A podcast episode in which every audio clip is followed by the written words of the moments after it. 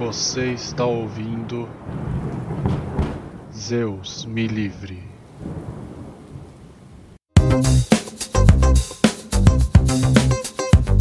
Boa noite, boa tarde, bom dia! Sejam bem-vindos ao mais novo episódio do Zeus Me Livre. Meu nome é Horaci Passos E eu sou o Lucas Parra. e hoje é chegado o dia da orgia no Zeus Me Livre. Eita! Opa! Nós vamos falar do deus do vinho, deus das artes, deus da dança, do canto e da espiritualidade e da transcendência. Estamos falando de Dionísio. Esse mito deu um trampo, velho. Nossa, cara, nem me fala. Pô, sabe, sabe, sabe o sentimento que eu tinha? Sabe quando não cabe na sua cabeça? Era, era isso.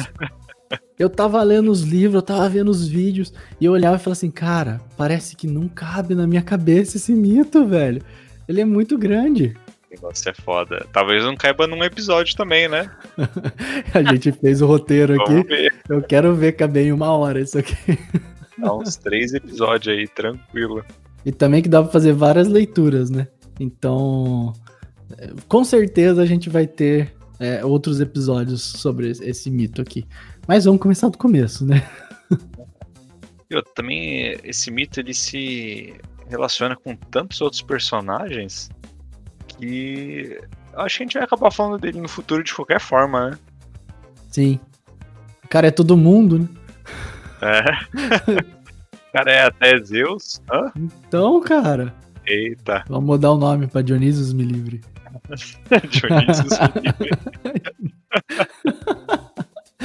Ai, ai.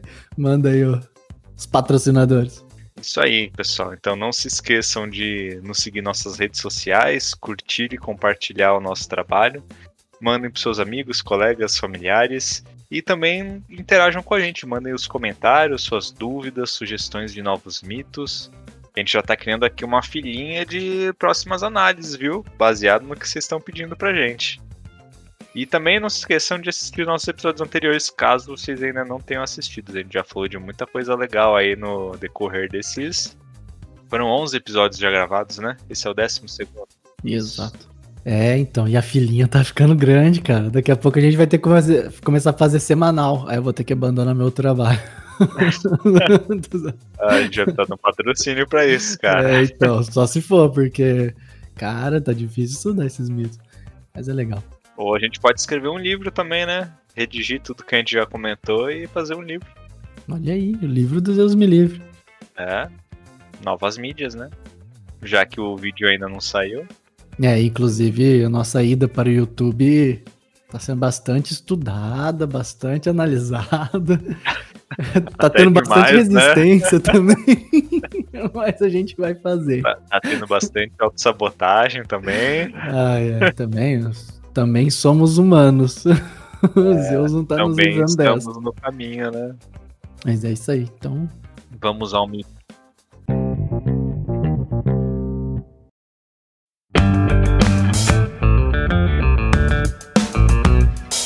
cara, é...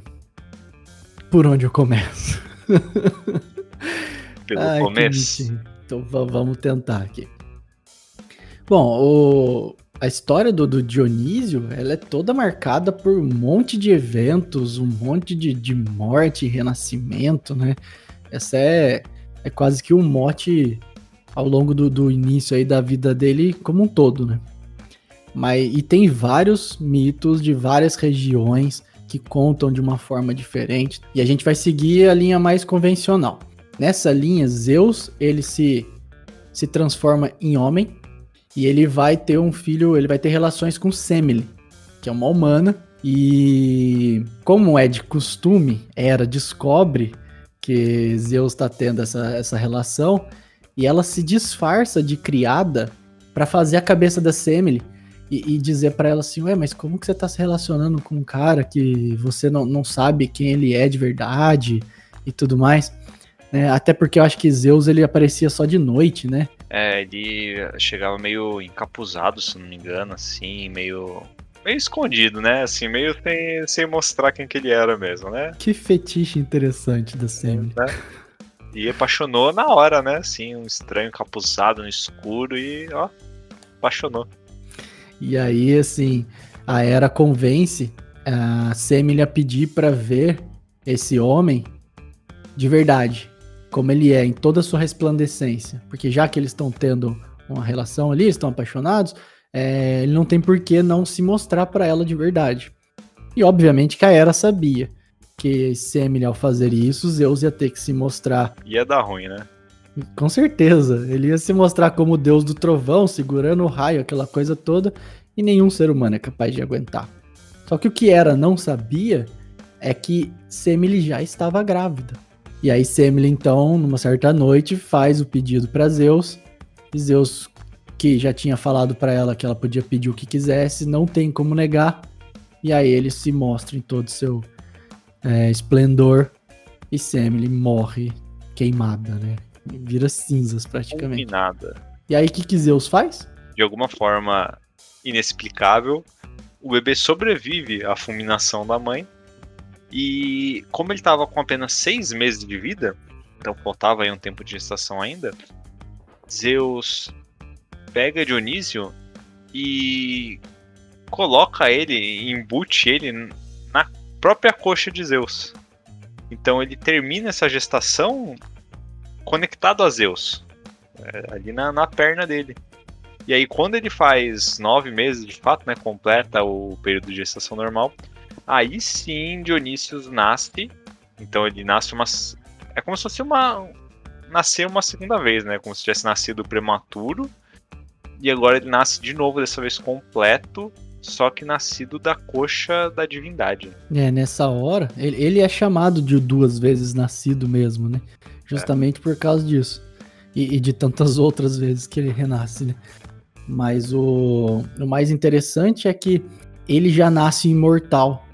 É diferente de todos os outros heróis que acabam sendo filho de Zeus, mas também de um humano. Esse não, ele, ele nasce ali do humano, no caso, quando Sem ele morre, mas depois ele nasce somente de um herói. Então ele já nasce um deus, ele já nasce imortal. E, e tem uma, uma coisa interessante que Dionísio, ele é o caçula de Zeus. Ele é o último filho de Zeus, né? Então, assim, é como se ele tivesse meio que é, terminando a sua prole ali, ele tivesse com a, a transformação ou melhor, transformação não, a evolução de tudo que aconteceu é ser o último herói que ele entrega para o mundo, assim. Então tem isso, tem um significado muito legal. A gente vai ver ao longo do, desse mito. É, ainda mais quando a gente entender exatamente o que, que é o mito de Dionísio, né? O que ele representa de fato. Aí faz muito sentido ele ser o caçula, né? É, e geralmente o caçula, assim como Cronos foi o caçula de Urano e Zeus, inclusive, foi o caçula de Cronos, tende a querer destronar o pai, né? Acho que é por isso que em muitos dos mitos a gente vê o próprio Dionísio sendo comparado com Zeus e, e tal, porque ele tem uma, uma, aparição assim, mas de fato ele não destrona o pai. Ele segue por um outro caminho. Por enquanto. Um negócio muito legal, assim, antes da gente continuar aí com o mito, é, que já mostra um pouco a diferença desse, desse filho para os outros, né? Tudo que a gente já, já contou até agora aqui e de outros mitos que a gente não abordou, Zeus ele sempre aparece, né, para ter as relações dele com, com as mortais ou mesmo com, com outras deusas. Ele não aparece na forma de humano. Lembra que a gente comentou é sempre forma de um cisne, de uma chuva dourada, de algum outro animal, de uma águia, de uma força. Nesse caso específico, é a única vez que ele aparece na forma de um mortal, personificado de fato. Então aí já tem algum, alguma coisinha aí diferente dos outros, né? É um, um Zeus que ele meio que, que desceu a forma de fato, né? É a divindade chegando na forma aqui do, do físico mesmo, para fazer o, que ele precisa fazer, né? No caso geral, esse filho que é quase que um sucessor dele, né? Seria quase que a imagem e semelhança dele. Opa, aí já tem uma coisa interessante. Ai, tem ó. mais semelhança, hein? Quem, quem quiser entender, que entenda. Então vai. Vamos seguir pela nossa história. E aí, quando esse filho nasce, Hera descobre, né, que Zeus teve então um filho aí de um relacionamento infiel, como todos os outros, e ela pede para os titãs é, irem atrás desse, desse filho. E aí os titãs, eles são eles são libertados do Tártaro? Eles saem de lá. Eu, eu não vi se era ajuda, mas. Bom, né, não, não ficou muito claro, mas assim, eles saem do Tártaro e eles pegam Dionísio, eles conseguem pegar Dionísio, e aí eles destroçam Dionísio. E, e pelo, pelo que eu tinha visto do mito, ele é, cort, ele é tipo assim, esquartejado em nove pedaços. tô louco, tem até a quantidade de pedaços. Tinha quantidade de pedaços. cara. Ele é esquartejado em nove pedaços, e aí eles pegam é, esses pedaços dele e cozinham, em alguns mitos dizem, em outros eles devoram esses pedaços cru mesmo, mas o que a gente tem ali é o esquartejamento de, de Dionísio e o ele sendo comido pelos titãs, então, logo em seguida. É, vamos guardar essa informação aí de, do esquartejamento, que é um negócio que vai voltar muito no mito. Principalmente, na, acho que nessa parte final aí do mito, na segunda parte dele. A gente vai falar muito disso, vai ter muitos casos. Então, acho que cabe mais explicar isso depois, né? Mas guarda essa informação aí, hein? Deixa na cabeça aí que tem esquartejamento e que isso é relevante. Beleza. E então Reia, ela que é a es- esposa de Cronos, que seria a mãe de todos os titãs, é, ela, ela se compadece e ela remonta Dionísio, né? Ela pega todas as partes de Dionísio e, e traz ele de volta, ela renasce ele. Então aí, de novo, a gente tem uma morte e um renascimento, né? Sempre, sempre isso sendo uma constante aí nesse nosso mito. É, então o Dionísio ele não é nem binascido, né? Ele é trinascido. Nasceu três vezes. Pois é. O que, se a gente pegar aí a numerologia, já é mais um indício aí do poder dele, né? Três já é a divindade, Três é a manifestação da divindade, né? manifestação da divindade. E ele Pois é. nasceu três vezes. E Zeus se manifestou de homem para ele nascer. É, então. Então a gente tem uma figura divina que está sendo quase que dada aos humanos como a representação dessa divindade mesmo, né? Uhum. A, a imagem e semelhança que você falou aquela hora. É. E aí, o, esse lance dele de morte e renascimento o tempo inteiro é, já traz o símbolo da ressurreição. Então a gente Uhum. tem, tem essa ressurreição aparecendo o tempo inteiro, né? A gente vai, vai ver por que, que isso é importante. E como isso funciona dentro da nossa psique. Uhum. Mas aí, contando um pouquinho mais do mito, assim que ele renasce, é, Zeus, então, com medo de que Hera faça mais alguma coisa pra ele, ele transforma esse Dionísio em uma cabra e ele coloca essa cabra lá no Monte Nissa, né, que aí em todos os mitos são, é conhecido pelo lu- lugar onde ele realmente viveu e cresceu. E ele vai ser criado por ninfas, quase como uma, uma vida que, que Zeus teve, né? Só que aí, no caso, Zeus era alimentado por uma cabra. Ali ele é a cabra que é alimentado pelas ninfas. E tem várias localizações para esse Monte Nissa. Fala que é no Líbano, fala que é no Egito, fala que é na própria, na própria Grécia. Enfim, é, o Monte Nissa mitológico é esse local onde, onde Dionísio foi criado.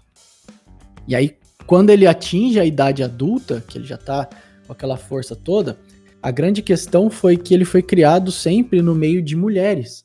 E ele foi criado também como uma mulher.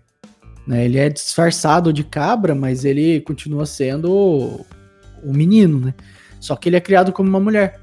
Então, quando ele se torna adulto, é, Hera, ela observa e vê ele, né, de novo, e ela percebe que ele tem um quê de andrógeno, ele tem uma coisa ali misturada que ele parece uma mulher, mas não é direito, é afeminado, né? completamente afeminado. E ela meio que aceita, enfim, que ele é um filho de Zeus mesmo, até porque agora ele já tá na maturidade, ela não tem Ela poderia tentar fazer alguma coisa, mas ele é um deus. Então ela não tem muito o que fazer com um deus maduro. A não ser jogar uma maldiçãozinha. Praga! e aí ela, ela meio que joga uma maldição em que Dionísio ele acaba é, caindo na loucura. E aí dessa loucura de Dionísio é onde ele sai em andança pelo mundo. Dizem que durante o período que ele era criança, ele descobriu o culto da vinha. Ele descobriu o culto de transformar a uva em vinho, de fazer esse, essa bebida. E aí ele acaba indo, ele vai do Egito, ele passa por Damasco, pelo Rio Tigre, ele passa por vários lugares ali, ele vai até a Índia. Né? Nesse mito, ele vai até a Índia, difundindo dentro dessa loucura dele, né, essa andança, difundindo o culto da vinha. Em todos os lugares, o vinho passa a substituir as bebidas embriagantes que, que, que existem naqueles lugares. Então, em vários lugares, por exemplo, a bebida embriagante que era usada em rituais era, era cerveja, inclusive, às vezes hidromel, né? Uhum. E até plantas alucinógenas e tudo mais. E aí, o que, que Dionísio faz? Ele espalha esse culto e esse culto é completamente aceito em todas as regiões. Então, ele meio que vai espalhando o seu poder em tudo que, dentro do, do período dessa mitologia, é o existente ali da época. É, cara, só dando um adendo já, historicamente também existe a difusão aí da, dessa cultura de plantar uvas e fabricar vinho, vindo ali da, do sul da Europa e se espalhando pelo norte da África e pela Oriente Médio ali, Índia, toda aquela região. Então, isso aí realmente se conversa com a parte histórica, viu? Legal. E, e a gente sabe que vinho nada mais é que a bebida sagrada dos deuses. Né? Eles uhum. comem ambrosia e bebem o elixir sagrado, que é vinho. Então, a gente já tem essa representação, ele se torna o deus do vinho nesse período. Depois ele vai receber muitos outros títulos, né? Que é o que eu brinquei no começo do, do episódio. Mas é, é, primeiro ele é reconhecido então como o deus do vinho, aquele que começa a espalhar essa ideia do sagrado, né? Que o vinho traz, essa ideia do, da, da conexão com algo mais espiritual que o vinho traz por todos os lugares onde ele passa. Aí um detalhe importante, né? Essa andança toda dele não passou despercebida. E muito menos passou sem incomodar os outros. Primeiro que ele era um, um deus que era afeminado. Essa loucura dele, né? Nessa loucura, ele se juntou com um grupo de sátiros e como que chamou? Mênades. Mênades. E Mênades? É... Quem é Mênades? seria, em romano, seriam as bacantes, né? Seriam as mulheres que seguiam o Dionísio, tipo sacerdotisas dele, assim, que seguiam eles nesse frenesi. Ele, nesse frenesi. Uhum. Bom, e essa galera não ia pros lugares também, assim, não, não ia passear por aí desarmado também, né? Então eles eram um grupo que também tinha um poder militar. E por onde Dionísio passava, as pessoas se incomodavam com isso elas tinham um, um incômodo aí com toda essa parte da loucura de é, se embriagar, de fazer o que a gente conhece como as orgias de Dionísio, né? Os bacanais.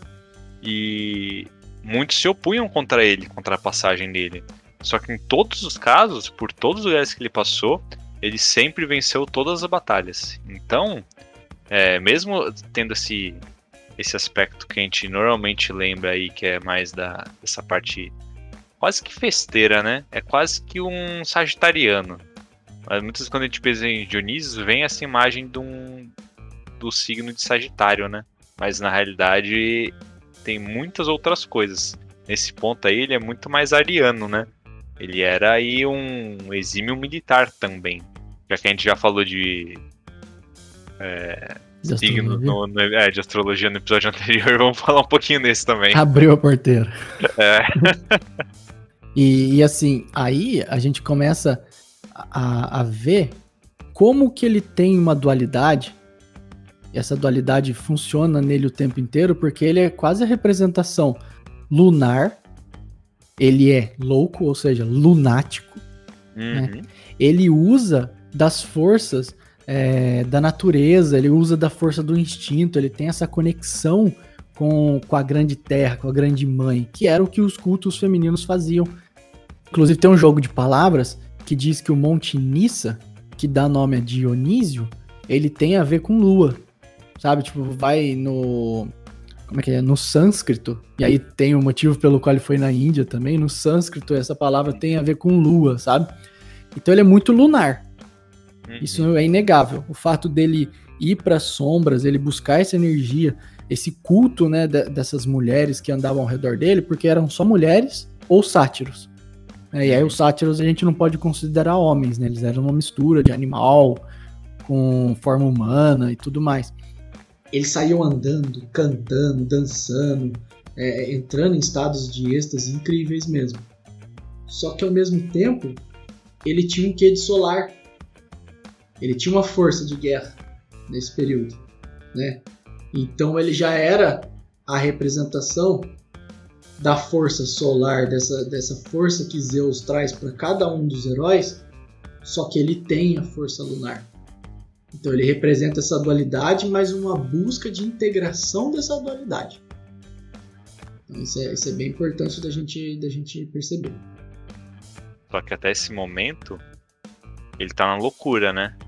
Isso se manifesta de uma forma errática, né? Ele não. Quase que não tem controle sobre isso. Ele tá indo, tá seguindo por aí, velho. Quando ele volta da, da, da Índia, ele tem um confronto com as Amazonas, na região de Éfeso, que é onde fica próximo do, do templo de, de Artemis também, que é outro mito que nós vamos ter que falar mais pra frente. É, e aí tem, tem umas- esse confronto com as Amazonas, que é essa guerra que o Lucas é, tem comentado, né, que foi uma, uma bem emblemática, assim. E elas fogem, ele vai atrás, ele vence todas as Amazonas. Algumas pulam no mar, desespero, fugindo dele e tudo mais. E aí a gente começa a ver uma, uma, uma certa questão que é assim: quem nega Dionísio é porque está negando algo dentro de si próprio. né? Nas Amazonas, por exemplo, a gente tem a questão delas negarem justamente o feminino. Elas são mulheres que arrancam seios, que, que vivem de, de caça e de guerra, tal. Elas são bem é, força masculina sendo, sendo apresentada. Quando Dionísio traz essa ideia da, do êxtase, do frenesi, das orgias, ele tá querendo fazer com que elas enxerguem o que tem no submundo delas, no profundo. E aí, quando você em- vem em embate, é, quer dizer que você tá negando alguma coisa. Toda vez que você negar alguma coisa em si, você tá indo contra Dionísio. E a tendência é chegar à loucura. Por isso que incomoda tanto, né? Tudo que incomoda a gente é porque faz a gente enxergar no outro algo que incomoda em nós mesmos. Pois é. E Dionísio ele faz isso em todo mundo. Porque ele é a quebra de todas as normas, né? De todo normal. Inclusive, o mito dele e esse episódio vai ser um incômodo. Na hora que a gente fizer a comparação lá na frente que a gente vai fazer. Já prepara o terreno aí, prepara o coração.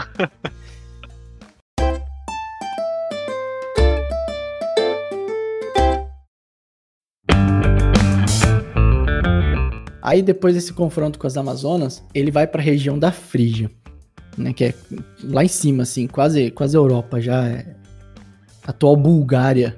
Bulgária existe ainda? Cara, não sei. Nossa, eu também não sei, sei que é ali. Eu sei Eu acho que existe sim, eu olhei no mapa pra ver onde que era esse negócio, tava escrito Bulgária, é, Bulgária deve existir ainda. Enfim, é, é ali pra cima, região da Frígia. E aí ele tem a iniciação nos mistérios, com Reia, novamente, a mesma que, fez, que o fez renascer. E a gente sabe, né, se não sabe vai saber agora, inclusive, que uma iniciação é um renascimento, novamente, é renascer para algo novo. Quando você é iniciado nos mistérios, é, assim como Dionísio fez, você rena você morre para uma vida que você tinha, que era essa vida, a gente podia chamar essa vida de andança, de loucura dele, para de fato mergulhar em si, sabe? Renascer para quem você é de fato, abandonar todos os modelos, todos os as personas, né, os valores ali que a gente tem e renascer para algo que é mais seu, que é mais próximo de si. Então é uma transformação, né? A gente fala de morte, mas a morte nada mais é que uma transformação, um rito de passagem. Então ele tem essa iniciação nos mistérios com Reia e ele faz uma transformação dele. E aí daí a gente começa a observar uma, umas questões bem, bem interessantes. É que a partir desse ponto, ele se cura da loucura dele, né? Da loucura de fato. Porque aos olhos do, dos outros, né? Ele continua louco. É mais louco até, né? É, talvez até mais louco. Só que essa iniciação é esse renascimento dele daquele estado que ele tinha antes para um novo em que apesar das ações dele, né, serem vistas por quem tá de fora, né, quem tá no na, na normose lá da, das regras sociais da, da sociedade, ele continuava parecendo louco, mas para ele agora tava tudo certo. Ele não tava mais errático, ele não tava andante, sem destino, sem caminho. Agora ele fazia de fato o que ele queria. Mesmo que isso parecesse loucura pro resto das pessoas. É, e aí a gente vai chamar isso de loucura controlada, né? Uhum. Que é um termo guiano que diz quando a pessoa busca esse self, busca o si próprio, busca cada vez mais o que é seu, mas aos olhos do mundo, como o Lucas falou, você é visto como louco. Por quê? Porque o que é seu, o que é individual, é, não tem como ser igual ao social. Não tem como ser igual ao de ninguém. E a gente tem muita dificuldade de aceitar a diferença. Né? Tudo que é aquilo que, que nos é diferente, nos é estranho, é algo que causa incômodo, porque mexe um pouco com a gente, né? Mexe com os nossos valores. Então, o Dionísio ele faz, ele faz esse movimento muito bem. Uma questão aí dessa loucura controlada, que, que acho que também é posto por Jung, viu? Se não for ele, tem algum filósofo aí que falou isso. Que viver numa sociedade doente como a nossa, né? Porque a gente sabe que a gente tem muito problema de todos os tipos de ordem, né? Viver confortavelmente numa sociedade doente não é sinal de sanidade. Então você, por mais que a gente procure é, essa normalidade, né? Você tá completamente adaptado a uma sociedade cheia de problemas, não é sinal de coisa boa, não. Então, daí que surge a loucura controlada, né? Para você se manter são, se manter psiquicamente saudável, a gente precisa ser um pouco louco às vezes. Só que louco da, exatamente dessa forma, né? Não é que você não, não sabe o que você está fazendo, o que você está querendo, está fora de si. Mas você está fazendo o que você quer, mesmo que isso seja contra o que a sociedade como um todo diz. Dionísio ele representa esse poder da busca da individualidade. Só que, se a gente for trazendo um termo mais analítico, na realidade a gente não chama de individualidade, a gente chama de individuação que é o que? É, isso é um termo junguiano também, que vai dizer que é para você se tornar o indivíduo que você veio para ser. Então, dentro desse, hum. desse aspecto, é, Dionísio ele é uma coisa que abrange todo mundo, então você vê aquela, aquelas orgias, várias pessoas ao redor, aquela dança, aquilo tudo. Só que cada pessoa tá dançando a sua dança. Cada pessoa tá no seu êxtase. Cada pessoa tá, tá vivendo somente o, o que é seu, sabe? Não existe uma regra de canto, uma regra de dança. Não, cada um faz o que quiser dentro daquele êxtase. Justamente ali para simbolizar é, essa força de Dionísio que faz você se encontrar como indivíduo, faz você ser só você no meio de tudo. Né? Então, isso aí também é outra coisa que, que vai, vai causar muito desconforto, porque você ser você, primeiro, a gente tem medo de ser nós mesmos, né? Porque isso abrange, igual Dionísio aí, o lado sol e o lado lua, ou seja, o que a gente tem de luz e o que a gente tem de sombras. Você vai ter que fazer essa integração para se tornar o indivíduo que você é.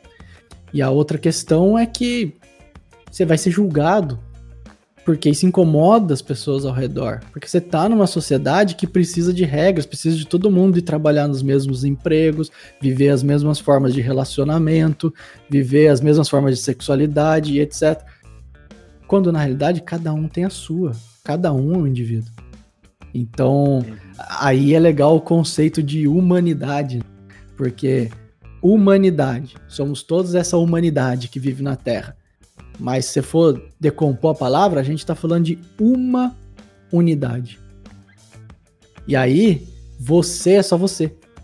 Mesmo que inserido nesse, nesse mundo orgíaco que a gente vive, né? Cara, a análise que você fez agora foi muito louca, viu? Cara, porque, ó, é, primeira. Duas coisas aí que eu vou emendar no que você falou, que eu achei muito foda. Essa parte aí da, da dança e da, da coreografia, né? Da, da música. Cara, pega isso no. No dia a dia mesmo, sem, sem falar em símbolo. Se você chegar e ver uma galera dançando assim, sem ritmo, sem coreografia, parecendo assim um negócio meio coisa de louco mesmo. Quem não se incomoda com isso? Quem não acha que tem alguma coisa errada ali? Assim, porra, as pessoas estão dançando, mas cada uma tá fazendo de um jeito nada a ver, não tem uma música guiando ninguém. Cada um tá ali num, num, num tempo diferente. E um negócio simples já não gera um incômodo na gente? Muito, cara. Imagina quando a gente não fala isso, então, em termos da, da nossa psique inteira, cara, de tudo que a gente faz na vida tudo a gente busca esse ritmo, busca esse compasso, a coreografia, todo mundo tem que fazer igualzinho, porque é do jeito. Porque o, o espetáculo tem que ser assim. Que é confortável. É, um né? muito, é, é confortável, porque parece que agrada um pouco, né? Nosso cérebro ele é baseado em repetição. Então quando você vê todo mundo, a gente aprende por repetição, né? Quando você vê todo mundo fazendo a mesma coisa da mesma forma, tem o ritmo, o cérebro ele tá numa zona confortável, porque ele já aprendeu aquilo, ele já conhece aquilo. Só que, se é a mesma coisa, você não aprende. Tem, tem como conceito, por exemplo, quando vira repetição, é, vira padrão, vamos dizer assim, vira inconsciente. Exatamente. Porque você não tem mais consciência do que você tá fazendo, né? Você acaba só se. Você não tem mais aprendizado. Pois é, e aí vai ter que aprender por tragédia. Porque o, o é. símbolo vai se impor na sua frente de uma maneira ou outra para fazer você, né? É. E aí, cara, a segunda coisa aí que você falou que eu achei muito legal também, essa parte aí da humanidade, né? Contra individualidade. Esse é um negócio que, cara, eu penso desde. Eu não sei de onde que eu vi isso, cara, mas é um negócio que sempre ficou na minha cabeça, né? Que a gente tem que se respeitar enquanto humanidade, né? Somos todos uma humanidade só mas a gente também tem que se respeitar como indivíduo. Então a gente é um todo, mas a gente também, cada um é um. Então a gente tem aí quase um paradoxo, né? Inclusive eu tenho esse, isso tatuado em mim, velho. Uma das minhas, as duas das minhas tatuagens são isso. Não sei se você sabia disso. Não, não, não, não, não. Você só não fala errado sua tatuagem hoje. Não, não tá errado. Essa não tem. Eu tenho nas costas uma caveira e um DNA. Hum. Uma de cada lado, né? A caveira é a humanidade, né? Que é um símbolo que, cara, os caras usam isso aí até no, no heavy metal, né? No fundo, todo mundo, quando morre, é caveira, velho. Não tem credo, não tem cor, não tem etnia, você vira uma caveira. Uhum. Então é o, esse símbolo aí de unidade quanto humanidade. E o DNA é a própria diversidade. Cada um tem um. O negócio não se repete, né? Você não, não tem uma pessoa que seja de fato igual a outra. Tirando gêmeos idênticos, né? Mas aí é outro esquema. Entendi, que da hora. Legal, cara. Então, cara, você vê como esse mito vai longe, hein? Pois é. Você sabe qual é a minha vontade, né? Eu ainda vou fazer. Mas a minha tatuagem é um sol e lua. Sol e lua é. com arco, né? O, o arco e flecha tal, aquelas coisas tudo. Eu vou fazer ainda, a gente posta foto lá no, no Zeus Me Mas a ideia é essa, de, de também fazer essa integração, de conseguir unir essas forças. E como se respeitar e respeitar o, a humanidade ao mesmo tempo, né? Sendo que as coisas parecem tão distantes.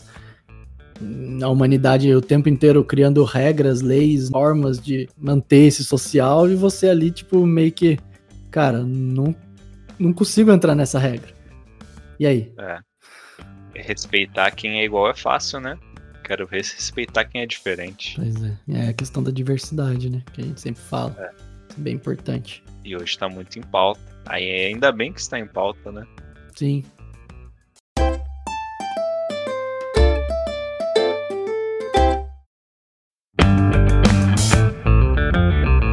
Então, assim, voltando, o, a, a, partir do momento que a gente tem essa iniciação do Dionísio, a gente começa uma transformação nele, da forma como ele opera, como a gente comentou. E aí ele vai, é o primeiro lugar que ele vai, ele vai para para Trácia.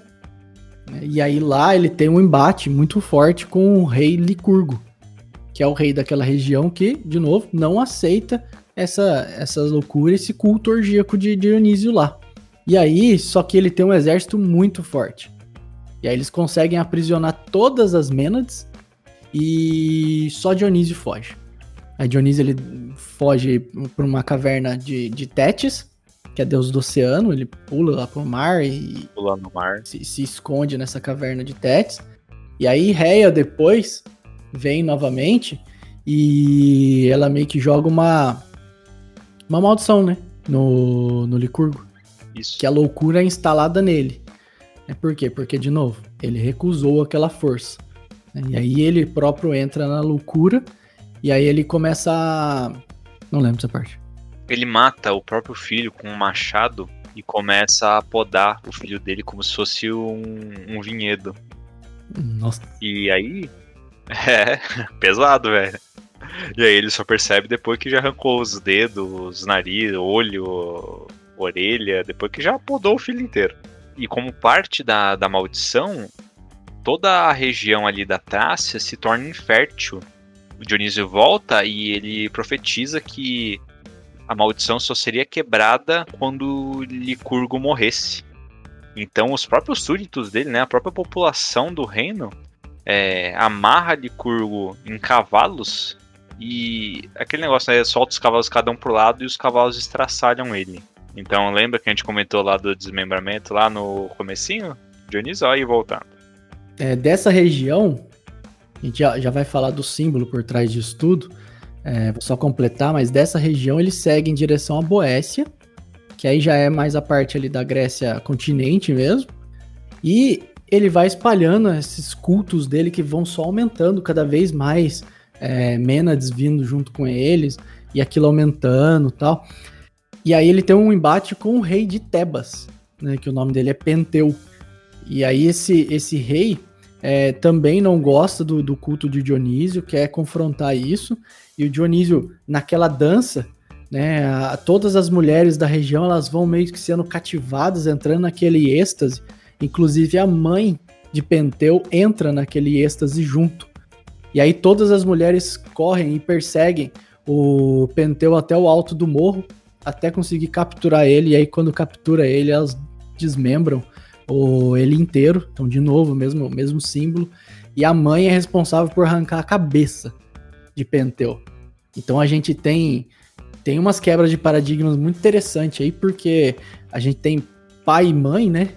E nos mitos aqui do, do Dionísio a gente tem mais, é, geralmente mãe, que devora ou mata e, e, e come depois o próprio filho.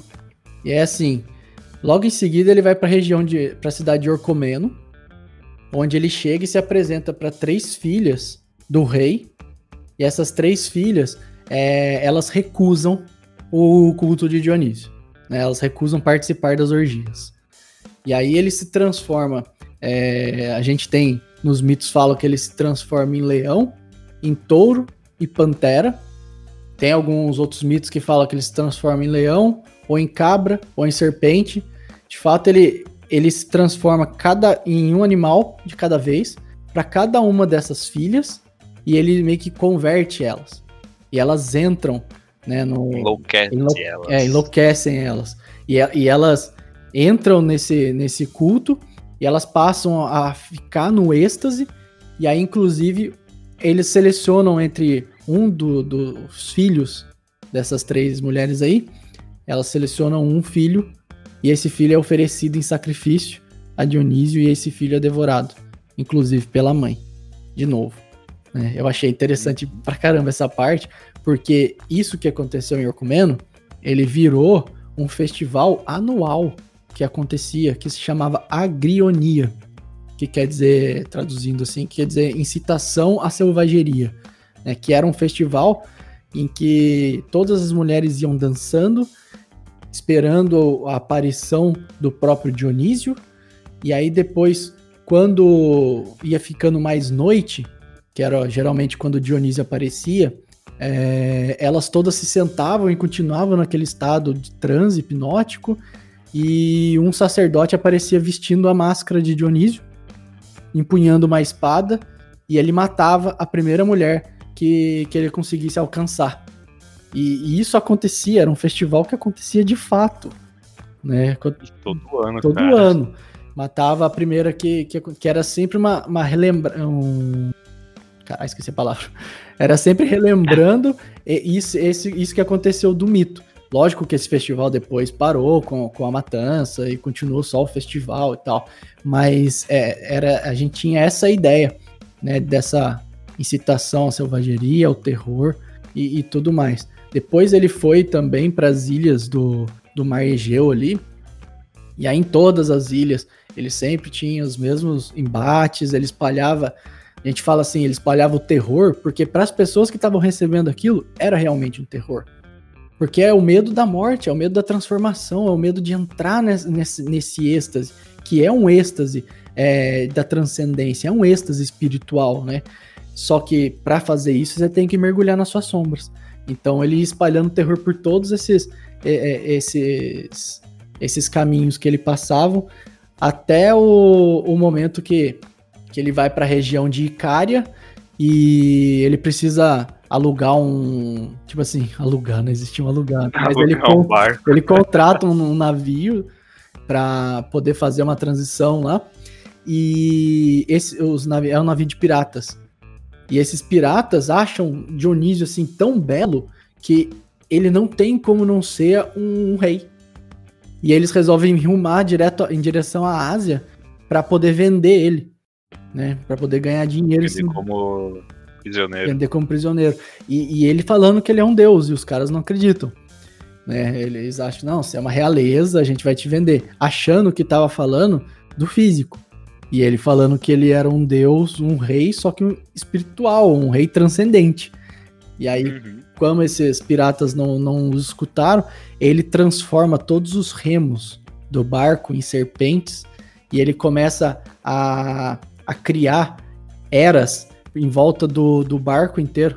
E esse era que não é da deusa, Vinha. é das vinhas, né? É, vinha. É, são, são vinhas, assim, aquelas trepadeiras, vai crescendo em volta do, do barco inteiro e prendendo tudo, e ele começa a se transformar e encher de cantos o barco, ele se transforma em animais, a, a, às vezes em, em, leão, às vezes em pantera, às vezes em serpente mesmo, ele vai enchendo esse barco de, de desespero pro, pros piratas que pulam no mar.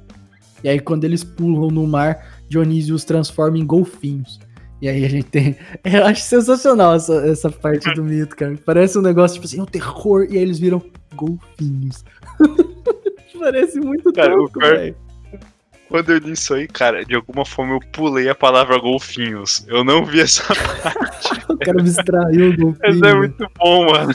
Não, e assim, tem um quê, né? Porque o golfinho é um animal que, na parte sexual, ele, ele pode transar só por prazer, né? Ele não transa só para se reproduzir. Não, e inclusive o golfinho é um bicho meio do pata rachada, viu, cara?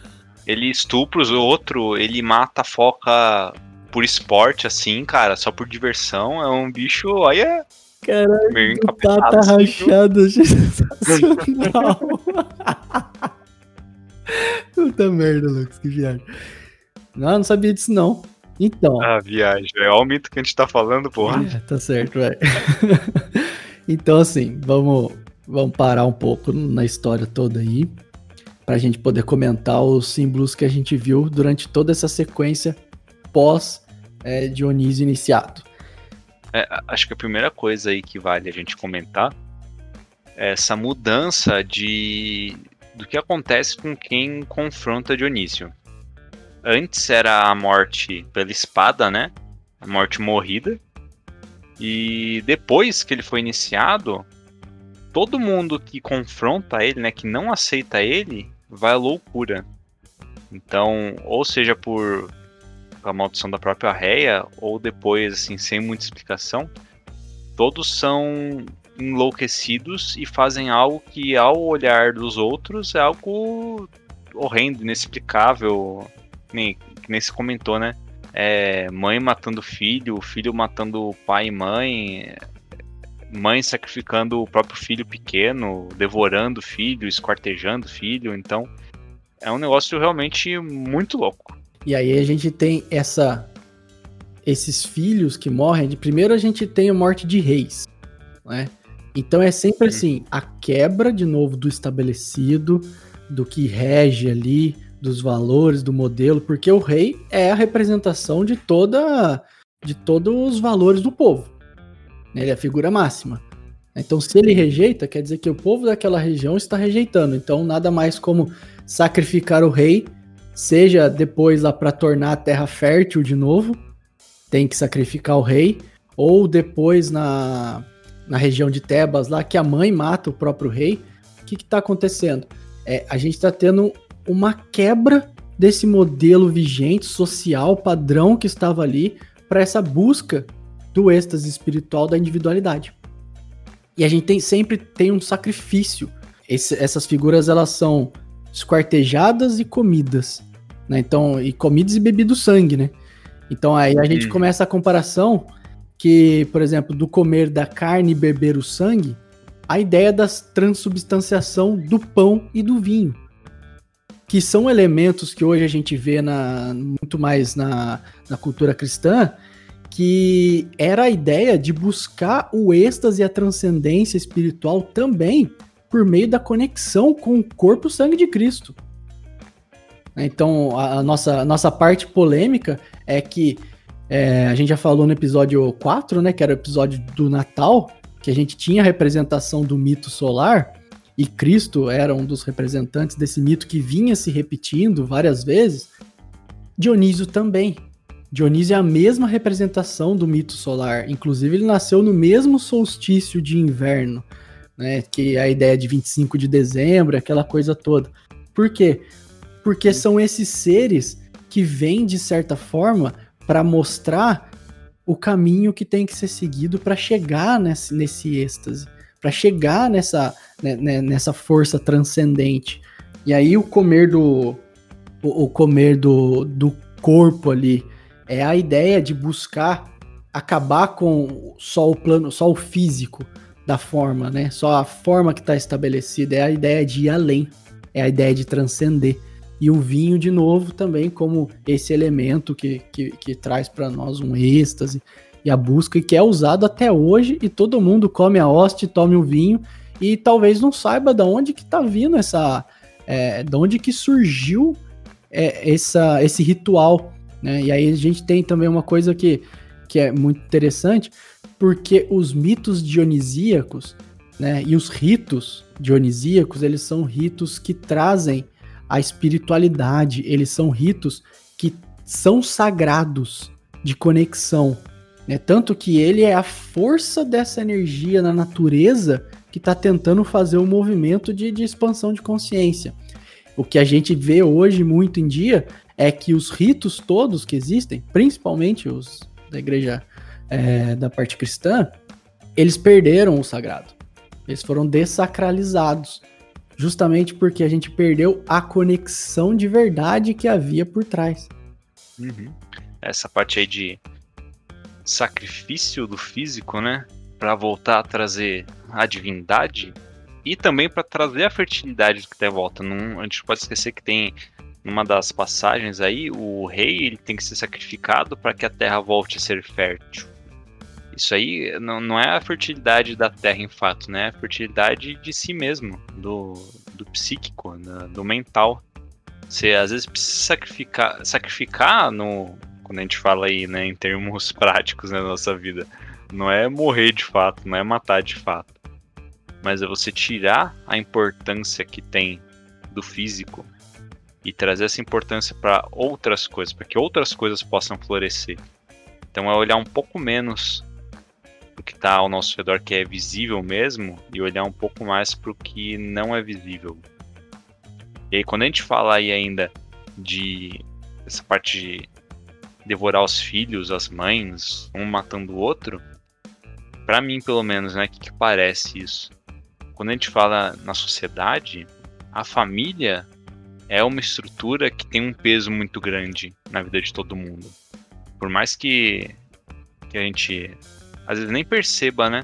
É, a grande maioria dos casos que a gente escuta aí, inclusive em terapia, estão relacionados com a família, né? Por ser um, as pessoas com quem a gente convive, muitas vezes convive mais, com quem cresceu, a nossa psique se estruturou ao redor delas, né? Isso, por algumas vezes, acaba se tornando uma barreira também. Então, isso também é um símbolo dessa quebra de algo que muitas vezes a sociedade como um todo considera uma das coisas mais sagradas. Só que muitas vezes é um peso para a gente também.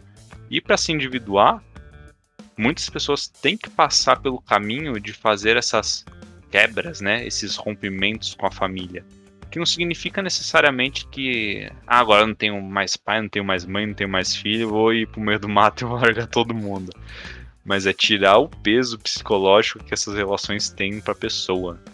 E aí a gente entende um pouco do terror que era sentido pelas pessoas que estavam sendo expostas ali ao culto de Dionísio e de certa forma não estavam completamente preparadas para fazer esse movimento, né? Estavam com medo de fazer esse movimento, porque ele abarca tudo isso. E isso é muito forte para nossa psique, porque é onde a gente está estruturado. É, a gente está estruturado em pilar de, de, de, família, e da forma como a gente se comporta na sociedade, trabalho e etc. E romper com tudo isso, sabe? E completamente ao, ao contrário do que do, do que está sendo estabelecido ali. É bem difícil. Tanto que, se a gente for ver na história, da própria Grécia, com esses mitos, a gente tem uma confusão também ao longo do, da, do conto dos mitos aí, que Dionísio, ele se, é, ele se assemelha muito a Apolo. Alguns dizem que Apolo era uma polaridade mais luz de Dionísio e etc. Mas fato é que todas as figuras de Dionísio, todos os ritos dionisíacos, eles foram sendo substituídos por Apolo depois, na própria evolução da, da Grécia Antiga. E aí o que, que a gente está meio que querendo dizer? Que eles também fugiram a essa integração, a essa individuação de, de cada um para seguir a ordem que Apolo trazia, a lei, as regras. É quase como se a gente estivesse cultuando somente o Sol, e o Sol tem uma representação simbólica que é o ego. É como se a gente estivesse esquecendo a origem. Então, quando a gente fala do sagrado, por exemplo, o que torna algo sagrado, né? O que torna um sacrifício um sacro ofício? O que torna um rito orgiático, orgíaco, orgiático, agora também não sei. Mas o que, que torna um rito desse em algo sagrado?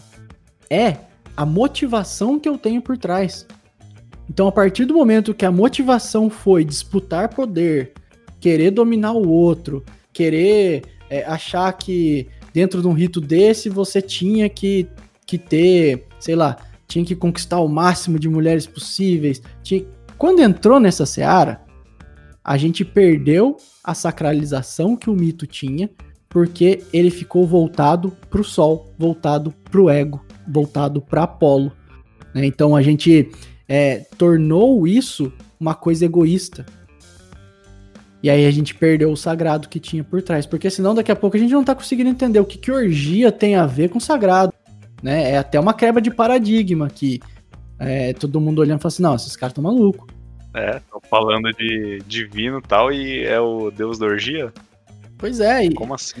E, e, e, o que a gente tá querendo dizer aqui é o emergir nessas forças, é o entrar nesse êxtase com o propósito individual ou com o propósito sagrado, com a ideia de êxtase, com a ideia de transcendência. Né? Então, é, a gente pode dizer também que o rumo que a Grécia tomou, e aí o rumo que a nossa sociedade toda tomou até hoje, é o rumo de seguir a lei e a ordem, nesse sentido. E tudo bem, não teria sociedade do jeito que tem se não tivesse lei e ordem, mas não tem transcendência também se a gente não romper com isso dentro de nós não é fora, não é sair brigando, quebrando tudo, falando que agora vai ser do meu jeito. Isso ainda é o ego. A gente tá falando de desestruturar e mudar e transformar e transcender, uma sequência de palavras aí, é. dentro de si. Essa é a ideia, sabe? É a ideia de estar fundido com todos dentro de uma de uma orgia ali, mas sabendo que você é você. E é essa representação simbólica que a gente tem, né? E aí, cara, aí a gente vai ver até Cristo dava as festas, né? A gente tinha essas festas lá, a primeira festa que fez foi num casamento a transmutação da água em vinho. Por quê? Porque ele estava tirando água do, de um estado físico comum e passando ela para um estado transcendente numa festa, né? Que, que é o que? É, é essa mesma ideia do culto. É a ideia de usar essa força para o êxtase espiritual. Então ele estava ensinando o tempo todo ali, por isso a gente tem essa correlação. Dionísio, Cristo, Osíris, Mitra e qualquer outro mito solar que a gente tenha. É sempre a mesma força mostrando a mesma coisa. É, e aí que entra tudo que a gente falou aí do respeito pelo outro como humanidade e respeito pelo outro como indivíduo. E também, aproveitando aí isso que você está falando, dessa toda essa quebra, né, essa diferença que ele tem de Apolo, um pouquinho aí mais pro final do mito, que a gente já está se aproximando do fim mesmo, Dionísio ele ascende ao Olimpo, né? Ele de fato vai se sentar no, no panteão. Só que como haviam 12 lugares no Olimpo, um dos deuses precisa sair para que Dionísio assuma o lugar dele lá. E quem sai é Estia. E ela sai de bom grado, porque ela estava de fato cansada já daquela posição que ela tinha no Olimpo. Estava cansada das. É, como que fala? Das disputas que eles tinham, né? Dos. Dos Fukicho que tinha, todos os problemas que tinham lá, né? E Esfia, ela é a deusa do lar, da família, da vida doméstica, do Estado. Então ela traz aí uma todas essas questões que a gente falou, né, do que é estabelecido na sociedade, tudo que a gente tem de valor. Então o Dionísio vem substituir esses aspectos e isso tudo reforça aí tudo que a gente falou até agora, né, de que ele é essa quebra de tudo que é normativo, tudo que é vigente. Pois é. Então é bem interessante, né? Você vê que antes dele ascender ao Olimpo, ele vai para Naxos uhum. e ele encontra Ariadne, que é aquela mesma Ariadne do mito de, do fio de Ariadne com Teseu. Teseu que mata o Minotauro. Então, Ariadne uhum. é a filha do rei Minos, né, que foge com Teseu depois dele ter matado o Minotauro. É, inclusive, ele só conseguiu fugir do labirinto usando o fio que Ariadne deu para ele, que é o fio que faz a pessoa ir no, no máximo do submundo, do interior de si, das sombras, mas depois você consegue encontrar o caminho de volta. Então, Ariadne, depois ela é abandonada por Teseu numa ilha, e nesse momento Dionísio chega. E eles se apaixonam, e ele casa com ela. E eles têm cinco filhos, tem, tem o nome deles, a cada nome mais esquisito que eu vou falar, não para atrapalhar. Não pra decorar, não. É. E eles têm o. Eles têm isso. Mas o que, que acontece de fato ali é que depois que ele foi iniciado nos ritos, né? Foi iniciado nos mistérios por Reia, ele foi lá e mergulhou naquela profundeza do ser, trouxe tudo que era de potencial dele, e agora ele tá fazendo o caminho de volta. E aí ele tem essa Ariadne, o fio dela representa a própria individuação, que a gente já comentou aqui. Então ele faz essa integração. Ele volta a ser Sol e Lua mesmo, em toda a sua força. E como o culto dele já está difundido por tudo quanto é canto, ele não tem mais muito o que fazer aqui. E aí ele ascende ao Olimpo, que é justamente nessa hora que ele substitui Este aí, que, que é o que o Lucas falou. Então a gente tem um, uma finalização de, desse, desse mito dele. Ele transforma Ariadne numa constelação também, né? Coroa de Ariadne, diadema de Ariadne, um negócio assim e tal. Então é bem interessante.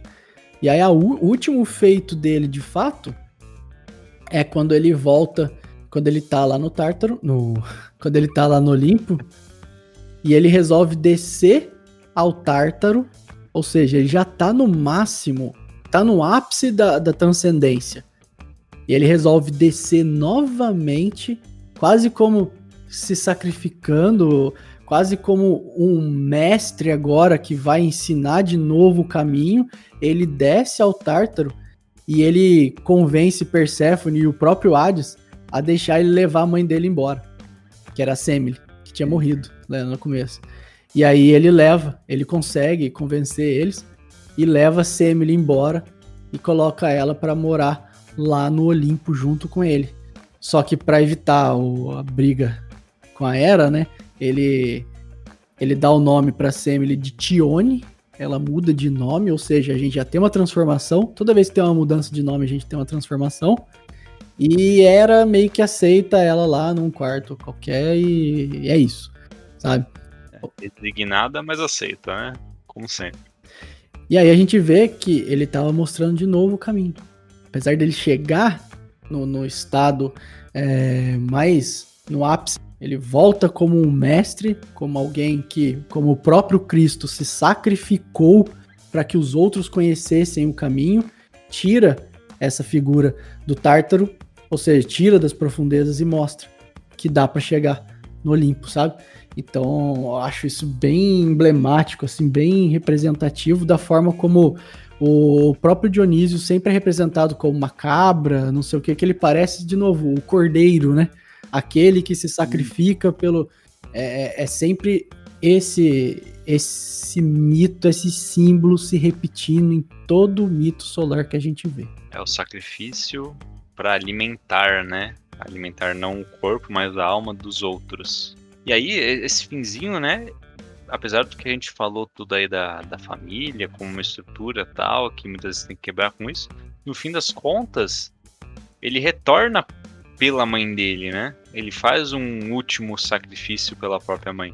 Você vê que é exatamente aquilo que a gente falou, né? Não é o romper com a família, mas é ter aquilo no, no lugar que deveria. E aí ele meio que traz ela de volta, né? Que de certa forma sofreu aí, teve uma morte fulminante, né? Por ser a mãe dele. E ele dá uma forma de alçá-la ela ao Olimpo agora, né? Então ela se junta às divindades, por mais que ela não se torne uma divindade, mas ela se junta a eles. Tem aí quase que uma redenção da mãe também. Cara, que mito doido, né, velho? Demais. Eu gosto dele. E olha, conseguimos passar tudo, hein? E olha, eu Quem acho diria? que deu uma hora e dez só. Só. Achei que ia ser umas três horas. É, conseguimos passar tudo, mas, cara, realmente é um mito solar completo, né? É, e eu costumo falar, a gente pode fazer um outro episódio para falar só disso, porque que o mito de Dionísio, não só de Dionísio, mas todos os mitos solares são o mito dos mitos. E aí hum. aquela ideia lá no começo que eu tava falando que parece que não cabia na minha cabeça, é justamente porque se coubesse na minha cabeça, eu tinha transcendido. Entendeu? Porque se eu entendi o mito dos mitos, cara, eu tava individuado, eu tava, tava transcendido. E então é por isso que é um mito para estudar a vida inteira, né? Um mito para você enxergar vários vários pontos diferentes, tal. Só essa comparação com Cristo aí já dá um, um trabalho, cara. É, eu tava vendo aqui, por exemplo, é, a gente tem o mito solar, ele volta todas as eras de novo. Ele é contado, é o mesmo mito sendo contado com um pano de fundo diferente. Então, por exemplo, Mitra, que era um mito solar, ele era o touro. E aí, durante a era de touro, né, o, esse foi o mito solar com o fundo de, de, de, de touro. É, depois a gente teve a era de Ares, que aí vem Dionísio, com sua forma de carneiro, Deus cornudo, sabe? Essa, essa coisa toda, assim. Que Deus guerreiro também. Deus né? guerreiro, que traz essa, essa força com o pano de fundo de Ares, né? Do carneiro.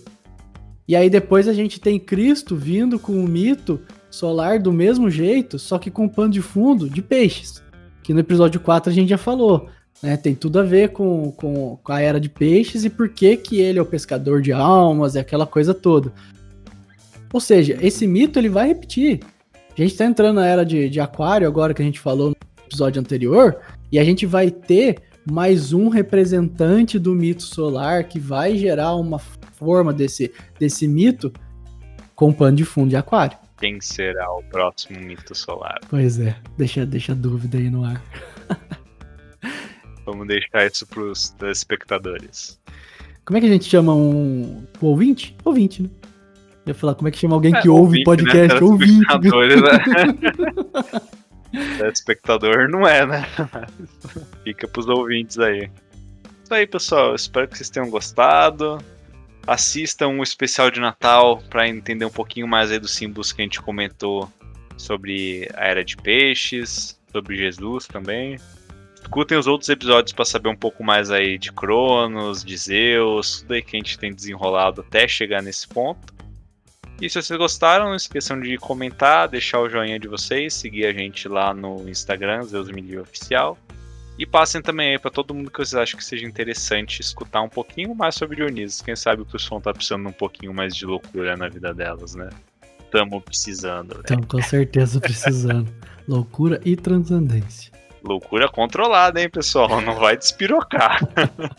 Depois vai falar que é a gente, né? Ah, aprendeu é, pode que eu te falei. É. é isso aí, pessoal. Espero que tenham gostado e tchau!